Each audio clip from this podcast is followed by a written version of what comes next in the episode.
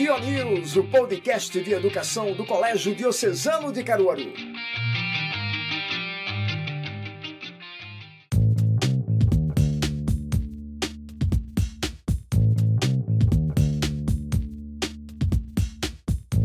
Olá, está começando o Dionews, o seu podcast de educação do Colégio Diocesano e de toda essa região. Nesta semana da Consciência Negra, nós estamos recebendo aqui Roberto Gessino da Silva, responsável pelo maior foguete caruaruense, o boi Tira Teima. Muito bem-vindo, seu Roberto. Olá, meu querido é, Meridiano. Prazer sempre nosso em poder compactuar, compartilhar, somar e dividir essa história tão bonita. Seu Roberto, o Boi Tira Teima, né, que já encantou tanto as ruas caruaruenses com seus cortejos, né, com suas apresentações em festas, cerimônia. Conte um pouquinho dessa história. Quando é que tudo isso começou, seu Roberto? Bem, meu querido, essa, essa brincadeira, como assim costumo dizer, ela começou exatamente em 1922. A data que nós temos, passada pelo nosso antepassado, trata de 5 de outubro de 1922, exatamente há 100 anos atrás. Quando trabalhadores braçais, trabalhadores da, da, da zona rural, agricultores, precisando brincarem no carnaval e não tendo muita opção, eles resolveram montar um grupo que eles pudessem sair na rua ultrajados e conseguindo algum dinheirinho para tomar as cachaças deles. E nessa época já existia um boi em Caruaru era o boi de bandeira. E por que boi de bandeira? Eu tenho conhecimento, inclusive, que existem algumas filhas dele vivas na cidade, que eu preciso ter uma conversa com elas também para poder degustar melhor dessa história, sei que elas podem me contar ainda. Ô, seu Roberto, mas só um instante, peraí, o senhor me disse que foi 1922. 1922, então, quando em, em São Paulo, por exemplo, estava se realizando a Semana de Arte Moderna, em Caruaru, estava se fundando né, um folguedo de raízes africanas, não é? E isso já faz 100 anos, seu Roberto. Sim. Então nós estamos no centenário do boi Tira-Teima também. Exatamente. Você me lembrou muito bem quando eu estava em 2018, lá na estação ferroviária na Seta, na casa do boi Tira-Teima, dentro de São João de Caruaru, e eu encontrava o cidadão olhando as nossas fotos no mural e bem curioso. E quando eu cheguei para perto dele para perguntar se ele queria alguma ajuda, alguma orientação, informação, eu não me recordo o nome dele agora. Eu escrevi um caderno, guardei tão bem guardado que eu não sei onde está. Mas era um representante do teatro de arte moderna que estava lá. E ficamos de trocar ideias para que ele pudesse fazer alguma coisa conectado o teatro com o Caruaru. E eu perdi esse contato com esse cidadão. Mas aí, como eu estava te falando, o boi de bandeira, conforme muitos em Caruaru, Caruaru chamam boi de bandeira, não é apenas boi de bandeira por ser boi de bandeira. É que esse boi fundado, antes do Tiratema, que existia na cidade, era de um senhor chamado Seu Bandeira. Ah, entendi. Então todos chamavam o boi de bandeira, que era o boi de Seu Bandeira. E quando fundado o boi Tiratema, naquela época, passou, já existia uma rivalidade, que já existia um boi na cidade famoso. Não podia ter dois. Então, quando fizeram um boi para brincar, quando se encontravam na rua, eles já haviam de fato. Eles brincavam entre si. Boi batia com boi, é, os batuqueiros, como era o nome dado na época, que hoje é percussionista, né? Hoje é um mais, mais bonito, mas eram os batuqueiros, se encontravam, o cacete rolava. E aí, normalmente, é, o boi de seu bandeira era um boi feito que era montado e desmontado após o carnaval. O tira-tema fizeram ele meio assim, meio que de bolo, com ferro, com madeira, com a cabeça do próprio boi. Então, dificilmente ele se quebrava. Então, por que não botar o nome dele Tira-Teima? Já que ele brigava e naquela teima ele vencia. Então ficou o boi Tira-Teima. Olha que história bonita, né? Dois concorrentes, o boi de bandeira e o boi tira-teima. Agora, eu queria que o senhor falasse um pouquinho né, do seu pai, o mestre Gersino, que foi o fundador desse foguedo de raízes africanas que ainda hoje se apresenta aqui em Caruaru. Então, quem é que foi o mestre Gersino? Uh, quais as raízes dele? Uh, de onde ele veio? O senhor conhece um pouco da história do seu pai? O mestre Gersino era um garoto nascido no sítio Preguiça, zona rural de Caruaru, que dificilmente vinha para a cidade com minha avó, chamada Dona Olindina. E certa vez ele veio na cidade de Caruaru com ela, na companhia dela, porque o meu avô, é, muito cedo, deixou a casa e foi embora sem dar mais notícia. Isso, quando aconteceu, meu pai tinha aproximadamente seis anos de idade. Eles tinham as propriedades lá no sítio preguiça, ele vendeu parte das terras que tinha, colocou esse dinheiro em um saco, botou nas costas, deixou um triângulozinho de terra pequeno para minha avó com os filhos e foi embora. Não deu mais notícia até hoje. E nesse período, minha avó veio para a cidade porque ela havia deixado uma casa para ela aqui na Rua da Alegria, através da Alegria, no bairro do Salgado. Ele vendia leite aqui na cidade, leite nas vaquinhas, então aí levou para a casinha e deixou aqui também. Então ela vindo em Caruaru com meu pai, ele se deparou já com o boi tiratema em evolução. Então ele não foi o fundador, na verdade. O fundador foi Pedro Zanoi, o nome de Pedro Zanoi era o apelido dele. E aí meu pai se deparou com aquele foguete, aquela evolução bonita. Para criança, uma coisa fantástica. Criado no sítio, não ter visto aquilo. E despertou interesse enorme fabricar naquele foguete. Então não sabia também qual era o nome, sabia que era um boi. E quem consegue é, insistir e não atender aos caprichos e desejos de uma criança? Na é verdade? Então, minha avó, muito resistente da agricultura, do mato, não, não pode, não pode, mas o menino conseguiu dobrar ela, e ela conseguiu ceder aos caprichos dele. E ele, aos seis anos, começou, sendo já, não era integrante, admirador e acompanhante, e fazia parte daquele conselho já. Daí por diante, o boi tirateima, como os demais, só saiu no carnaval. Era boi de carnaval. Terminou o carnaval, se guardava, voltava para suas casas. E o mestre, o, aquele garoto, todo ano passou a vir no carnaval, brincava e voltava. O tempo vai passando e ele, num desses encontros, ele, ele também começou a aprender a tocar zabumba e era, era zabumbeiro de um cantor chamado Manuel Maurício, o senhor era compadre dele. E numa das tocadas com Manuel Maurício, ele encontrou com minha mãe, Dona Lindaura, um desses forrozinhos. Os dois foram namorando por ali, aquele namoricozinho, e naquela época a gente sabe que existia muita resistência dos pais deixarem os filhos né, soltos como é hoje. E eu sei que o Mexicino tentou casar com a Lindaura e não foi permitido. Ele prontamente, era uma prática naquela época, carregou a Lindaura. Roubou a namorada. Tá vendo aí? Roubou a namorada, e aí vinham os dois juntos já para os festejos de carnaval, e aí começaram os dois a fazer parte dos festejos carnavalescos. E nessa idas e vinda, foi passando geração em geração, ele foi, foi mudando de dono para dono boi, e ele já foi trazendo para dentro do foguete. Depois conseguiu o casamento, uma Lindaura, o sogro já foi aceitando a situação, então já foram chegando é, sogro, irmãos, primos, filho, mulher, e foi mudando de diretores e ele acompanhando, chegando ao ponto, na década de 70 já, dele, de último dono, José Pintor, não tendo mais condição de manter aquele foguete, porque ele muito tempo foi despesa, e aí chamou o Gesso, Gesso, eu não tenho mais condição, nem física, nem psicológica, de dar sequência a esse grupo. Você já tem a maior parte dos integrantes da sua família, eu acho que se você conseguir ficar com ele, ele vai permanecer. Caso contrário, eu não tenho mais condição de mantê-lo.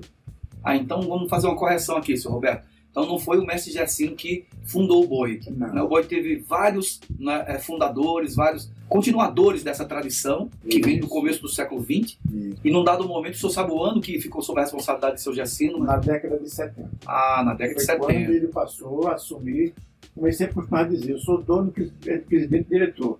Não era tudo do grupo. Então, década de 70 ele assume o grupo, junto com a família, dentro da sequência desse trabalho. Certo. Agora, senhor Roberto, para esclarecer aqui para uh, para as pessoas, para os estudantes, o boi é composto do boi. Quais são os outros personagens que estão ali né, dentro desse foguete, que se misturam ali na apresentação para o público? Nós temos o boi que é a figura principal. A figura principal em torno de que gira todo o evento é o boi. Então, em torno dele, nós temos, em ser um foguete, nós temos as figuras humanas, fantásticas e animais. Os animais, figuradamente o boi, a burra, o cavalo, o urubu, e os fantásticos, que é a história que nós temos da mitologia, a Rodia Caipora, o Nego Saci, são, são todas histórias que existem nos fantásticos. O próprio Jaraguá, o Jaraguá representa a alma de um cavalo, você vê que é a cabeça de um cavalo com a roupa abstrata, que é de tecido. O próprio Babau, representa a alma do cavalo, da burra. Então, existem os animais, existem os fantásticos e os humanos. São nós, pessoas, fazemos esse foguedo se movimentar. Então, são três classificações existentes. Então, tem o boi, cavalo, a burrinha, ema, pica-pau, jaraguá. Ainda tem um outro fantástico, que é o vivo carregando morto. Isso faz com que podemos provar que tudo é possível até um morto carregar o vivo. Ah, mas não existe. Tudo é possível entre o céu e a terra. Então as histórias são contadas de cada personagem, nossas apresentações, que não, não basta a gente tocar na percussão, sair em evolução, para que o pessoal veja só nossa dança. Qual a finalidade daquilo? Então procuramos sempre na adaptação de arena parar para que o público possa entender o que ali está acontecendo. Porque nada acontece por acaso. Isso surgiu justamente na escravidão ainda. Quando os senhores de engenho trouxeram para cá os nossos negros e eles passavam o dia trabalhando nas fazendas, à noite não tinham o que fazer, então faziam réplica dos animais trabalhavam durante o dia para que pudesse à noite, em beira de uma fogueira, na frente da casa, da casa grande, fazer suas festas, suas evoluções. Então daí surgiu o fogueiro. E aí, cada região tem a sua especificidade. A nossa aqui, o bom meu boi. Regiões que é o boi bumbá, regiões que é o boi de mamão. E assim se vai se passando em cada região com a sua denominação desse fogueto. Você, Roberto, eu queria que o senhor contasse para a gente, nesses anos todos, nesses 100 anos de história do Boi Tira Teima, eu queria que o senhor contasse para a gente, assim, uh, que momentos, quais os registros que vocês têm na comunidade de vocês, quais as grandes festas que vocês já, já participaram aqui em Caruaru. Né? O senhor disse que era um, um, elemento muito ligado ao carnaval. Somente o carnaval? Teve outros momentos? Como é que está hoje? Como é que são as apresentações? Quantas pessoas fazem parte do fogueiro? A princípio, quando foi fundado, era só uma brincadeira de carnaval.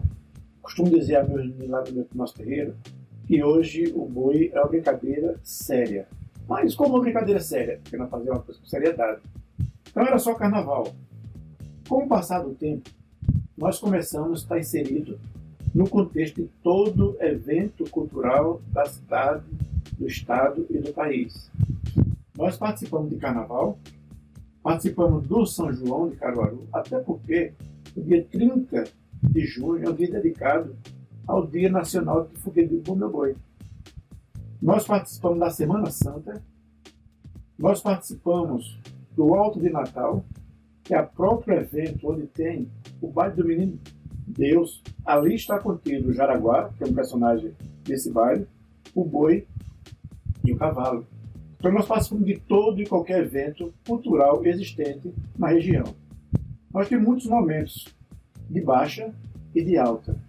Ainda quando viva nossa saudosa querida Luísa Maciel, o Mestecino já participava do CIOF, que é o Festival Latino-Americano, é de fogueiro latino-americano.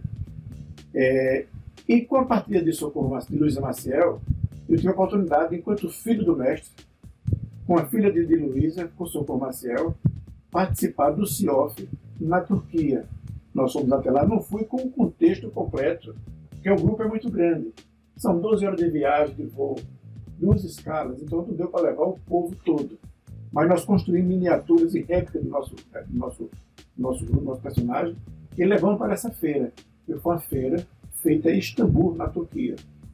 Então nós tivemos, temos participação normalmente nas, nas feiras de artesanato do Estado, na própria FEMEAR, os encontros que acontecem nos festivais de inverno, de Gareúns, de Gravatá, de Caruaru, nós temos em todos esses, na Quaritinga do Norte, e muitos pontos altos, que é, meu querido, podemos colocar hoje esse grupo nosso como um trabalho social.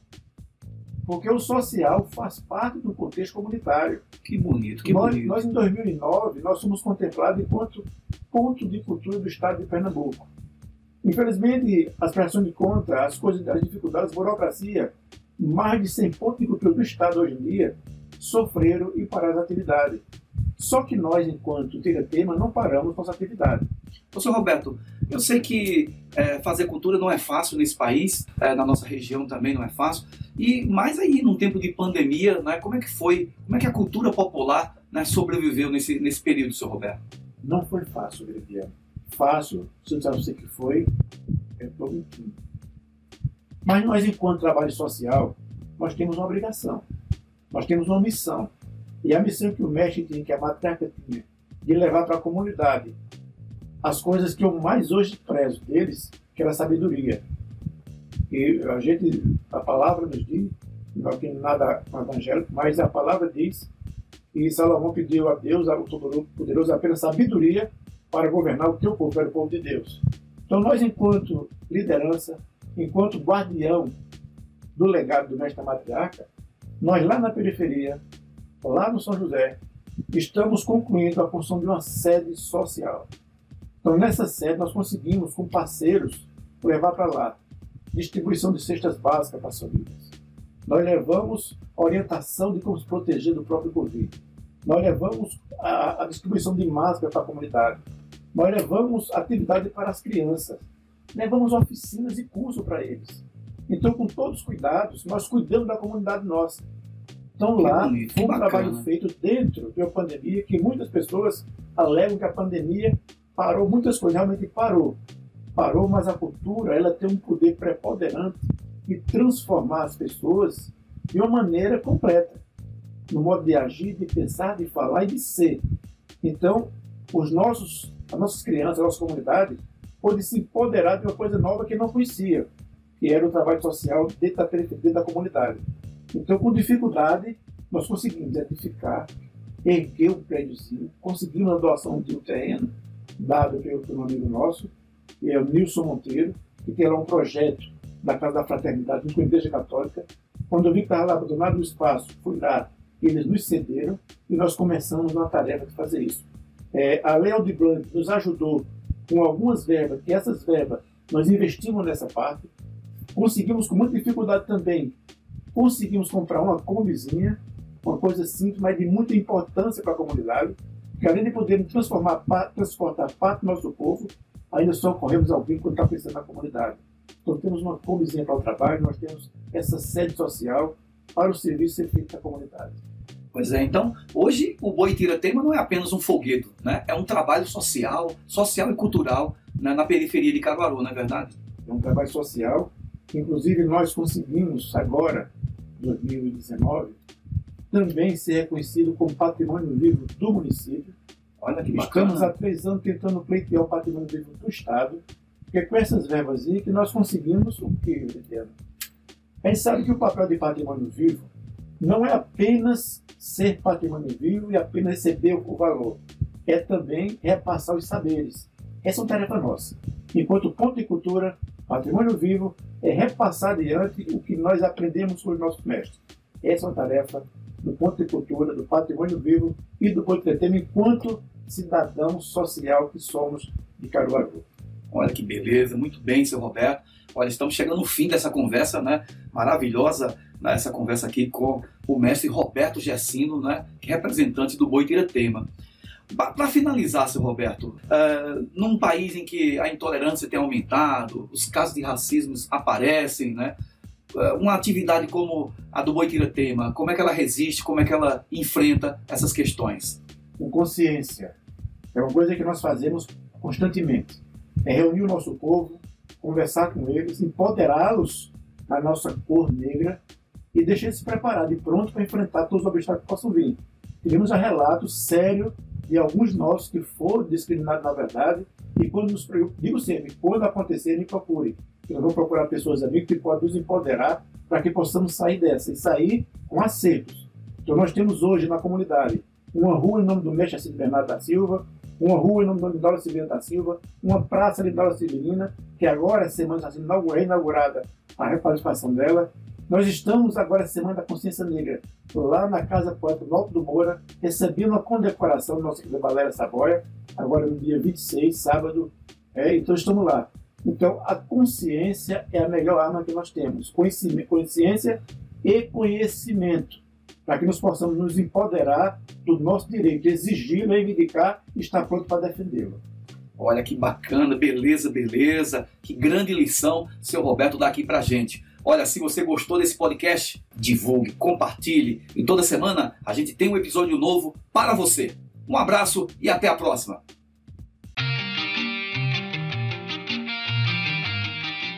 Você ouviu o Dio News, o podcast de educação do Colégio Diocesano de Caruaru.